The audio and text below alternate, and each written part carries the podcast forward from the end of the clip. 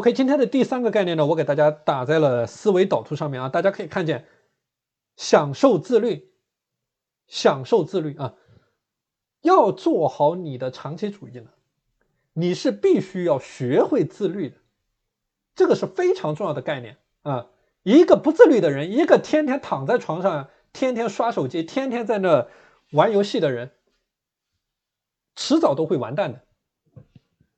所以说，要做好你的长期主义，你必须要学会自律。而要做到自律的过程，你必须要享受自律，就是你不能觉得这样的一种过程是很痛苦的。我们很多的学员，他认为自律的过程是一种痛苦的过程。嗯，实际上这是一种非常错误的概念。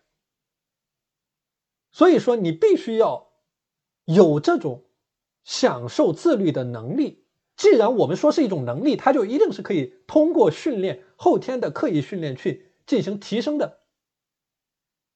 既然是一种能力，就一定是可以提升的。那比如说，我就举一个具体的例子，比如说你在饮食上面的自律，你有没有做到饮食上面的自律？这个就是一个最简单的话题。那像我们之前有一位学员，有一位学员，他的。饮食的结构，饮食的结构非常的单一，就是一个非常简单的精米精面的这种结构。那么这个其实也是我讲的一种饮食上的不自律，就是只吃自己喜欢吃的东西，只干自己喜欢干的事情，这个也是一种不自律的概念。所以说，我就具体讲饮食上的自律这一个点。你只要做到了两个字，就能够帮助你规避掉人生百分之九十九的疾病和灾难。这两个字就叫做少吃。就是你一旦吃的太饱，你整个人一旦吃的太饱，你吃的太撑，你所有的器官，你你的大脑，你的所有的器官都在做一件事情，就是消化食物这一件事情。这个时候你没有。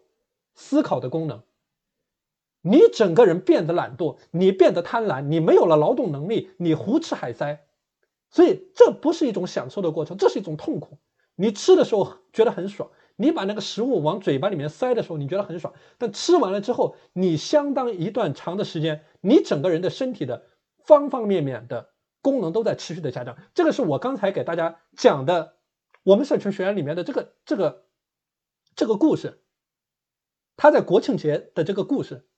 那么这个就是我提到的，你怎么样去规避掉你生活里面百分之九十九的疾病和灾难？这个是我讲的，你的长期主义里面的一个具体的点，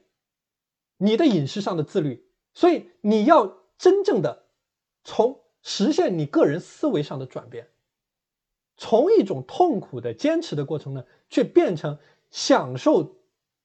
自律状态的这样一种过程，这像一种什么样的概念呢？就像动物园里面的老虎一样。动物园里面的老虎是什么概念？就是说，老虎处在饥饿和半饥饿的状态，它的捕猎能力、它的反应速度都是极快的，它的大脑处在非常活跃、高度活跃的一种状态。那你看一下动物园里面的老虎，动物园里面的老虎吃的过饱，吃的过撑。他的反应速度，他的身体机能全部直线下降，所以这个是我谈到的，为什么没有了思考的功能？为什么你变得懒惰？为什么你变得贪婪？为什么你没有了劳动的能力？所以你理解了我的这个思路，你理解了我给你讲的这个故事，你很容易做好自律，你能够举一反三，你能够发挥你的聪明才智。从我刚才讲到的这一个点，去进行衍生，去进行一些思考，在你生活的过程当中去进行一些思考。除了饮食上面的自律，你还有哪些方面你能够真正的去享受这样的一种自律的过程？所以我给你讲到的，你做不好自律的这个点，你是没有办法做好你个人的长期主义的管理的，你没有办法做好你长期主义的管理的。而自律的这个点，它体现在你生活的方方面面。你怎么样把你的思维从一种痛苦的、坚持的、反人性的这样的一种状态，慢慢的调整，优化、精进、提升，直到形成我刚才讲到的，你能够真正享受这个过程。我不知道有多少在座的各位能够真正的享受我刚才讲到的这种自律的饮食的状态